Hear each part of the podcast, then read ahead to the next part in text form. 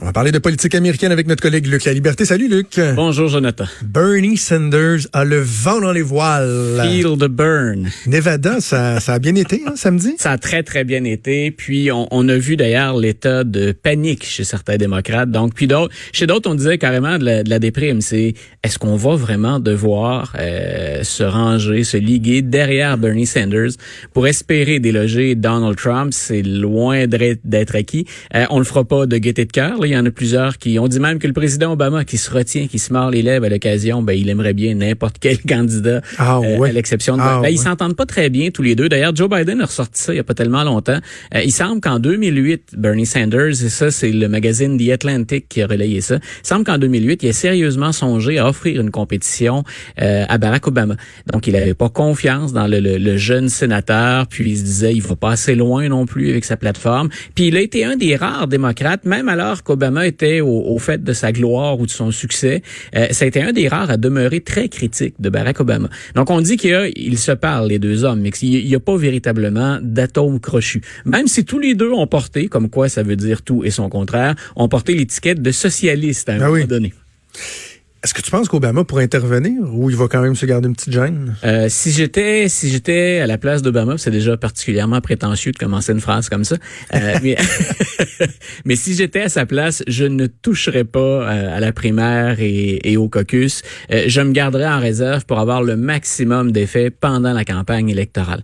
Donc moi, je suis certain que qu'Obama se voit plus dans un Joe Biden, dans un Pete Buttigieg, peut-être même euh, le maire Bloomberg à qui il a déjà pensé comme Ils ont Mhm. déjà discuté de, de ce sujet-là, mais je suis certain qu'il ne se voit pas tout simplement parce que le programme de Bernie, euh, et, et ça, je pense pas me tromper beaucoup en le disant, une fois qu'il aura accédé à la Maison Blanche, s'il gagne, euh, ça devient très difficile à mettre en place. Il y a deux faiblesses et ce soir, il y a un débat là, entre les candidats Oui. démocrates, un autre débat, euh, mais ça risque d'être particulièrement animé.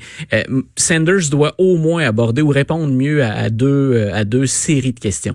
La première question, c'est ben vous chiffrez ça à combien, Monsieur Sanders, là, euh, éliminer la dette étudiante, euh, ouvrir les portes des universités gratuitement aux jeunes Américains, votre plan de santé universel. Donc, donnez-nous des chiffres. Et en fin de semaine, poussé par, euh, entre autres, Anderson Cooper, qui est pas euh, un ennemi démocrate euh, affiché, euh, plutôt progressiste dans l'ensemble, Monsieur, Monsieur Cooper sur CNN. Donc, euh, Bernie n'a pas été en mesure de répondre. Il a dit oui, c'est vrai, j'ai des chiffres pour les, les soins de santé, euh, mais il semble que ce soit le double qu'on exige des contribuables américains, pas, et le double, on est rendu dans les 60 milliards. Là. Donc, c'est le double qu'on exigerait de, de la, qui sortirait de la poche de ces, de ces contribuables. Donc, il n'a pas répondu à ça. Et de l'autre, et c'est ce que j'allais te dire au sujet d'Obama, c'est est-ce qu'il est en mesure, une fois installé dans le bureau ovale, de faire autrement que ce que fait Donald Trump actuellement?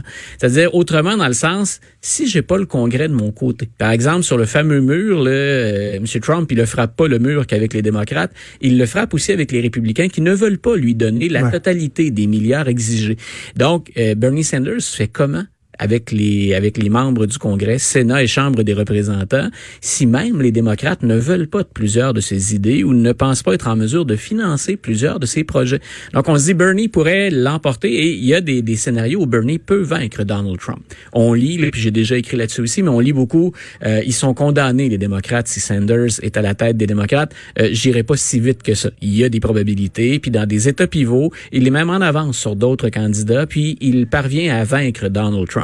Mais ce soir, donc, il doit répondre à ça. Vous allez faire quoi, la présidence, si même les démocrates ne veulent pas de plusieurs de vos idées ou de vos projets?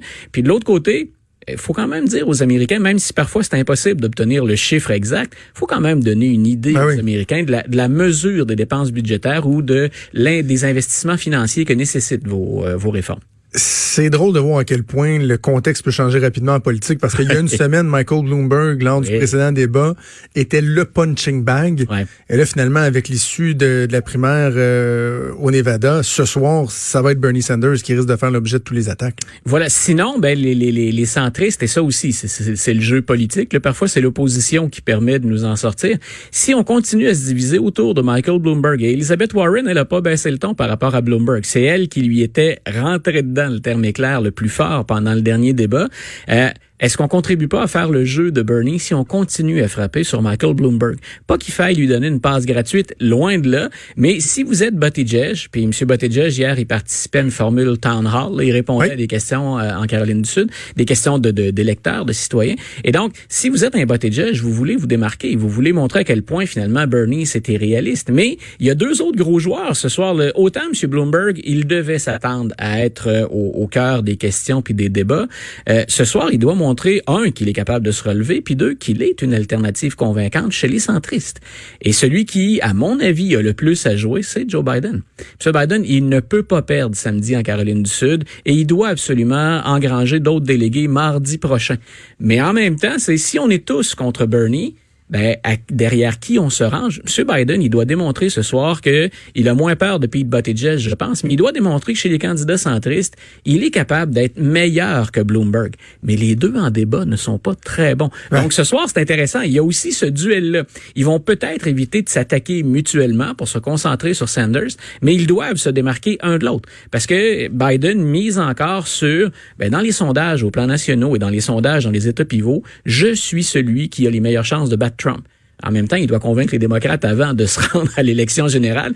Il doit quand même se démarquer euh, dans, dans, dans, les votes et ils arrivent. Donc, euh, ça va être intéressant. Sanders, euh, Bloomberg, Biden, moi, c'est les trois que je surveille surtout. Mais dans l'état actuel là, des choses à position confortable dans laquelle se retrouve Bernie Sanders, d'ici au fameux Super Tuesday au début du mois, s'il n'y a pas une alliance des centristes, s'il n'y en a pas qui, qui viennent s'unir, des fusions, là, est-ce que c'est possible d'arrêter Bernie Sanders? Est-ce que si chacun reste braqué sur sa position puis pense qu'il est là ou la meilleure, moi je pense que le seul frein qu'on pourrait utiliser contre Bernie ensuite, puis ça on, on, avait évoqué ce scénario-là vendredi dernier, c'est euh, ben, de demeurer dans la lutte et de l'empêcher d'atteindre la majorité des délégués avant la ben convention. Là, c'est jouer avec le trouble. Ben voilà, moi je pense ça, que, se peut que ça arrive quand même. Puis on, on, dit même que Bloomberg travaillerait à un scénario comme celui-là, mais je pense qu'on fait le jeu de Donald Trump parce qu'il faut pas oublier qu'au-delà ces rivalités-là à l'interne, l'adversaire principal c'est Donald Trump. Donc, moi, je pense que se rendre jusqu'à une convention contestée, il y a des démocrates qui disent, écoutez, ce serait pas la fin du monde, puis il nous reste encore, après le mois d'août, deux mois de campagne contre Donald Trump.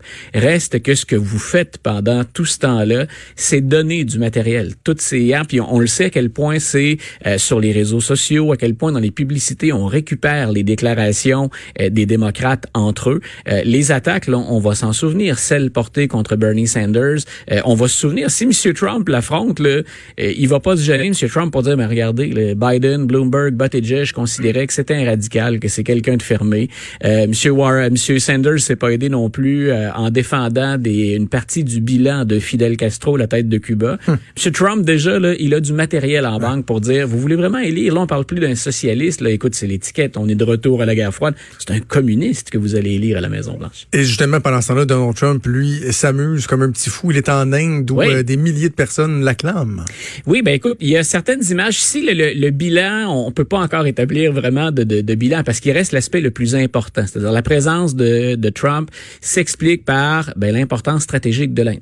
Si on parle de la montée de la Chine, puis si on parle des ententes commerciales, ben, idéalement, M. Trump veut compter au moins sur un partenaire et c'est pas bête de se rapprocher à certains égards euh, du régime de, de M. Modi. Mais euh, bien entendu, il doit conclure ces fameuses ententes parce que son Make America Great Again, euh, ben, si ça, si ça joue sur des, des questions tarifaires un peu partout dans le monde, c'est vrai avec l'Inde aussi.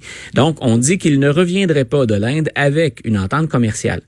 En même temps, pour l'image de M. Trump sur la scène planétaire, mais surtout dans la campagne électorale, euh, de le montrer euh, visitant de grands centres comme le Taj Mahal. Il y a déjà eu un Trump Taj Mahal d'ailleurs. Ben oui. On parle, ben oui. on parle d'images à aller chercher. Puis en même temps, ben qu'on euh, qu'on lui déroule le tapis rouge devant quoi? 100 000, 110 000 personnes qu'il y avait au stade. Wow. ce sont de belles images à récupérer, de belles. Justin Trudeau a pas eu ça lui. Non, voilà. Et, et il avait des beaux déguisements. Ben voilà. Il n'a pas eu 100 000 personnes. M. Trump, tu remarqueras, il est rarement déguisé. Non, non, non, le même veston, la même cravate rouge, la même longueur de cravate. Il y a toujours le même déguisement, en fait. Ben voilà. Et euh, la, la, même couleur de fond, la même teinte. Ça s'harmonise avec tout, paraîtrait-il. Voilà, voilà. Ben écoute, on fera le point de tout ça. Euh,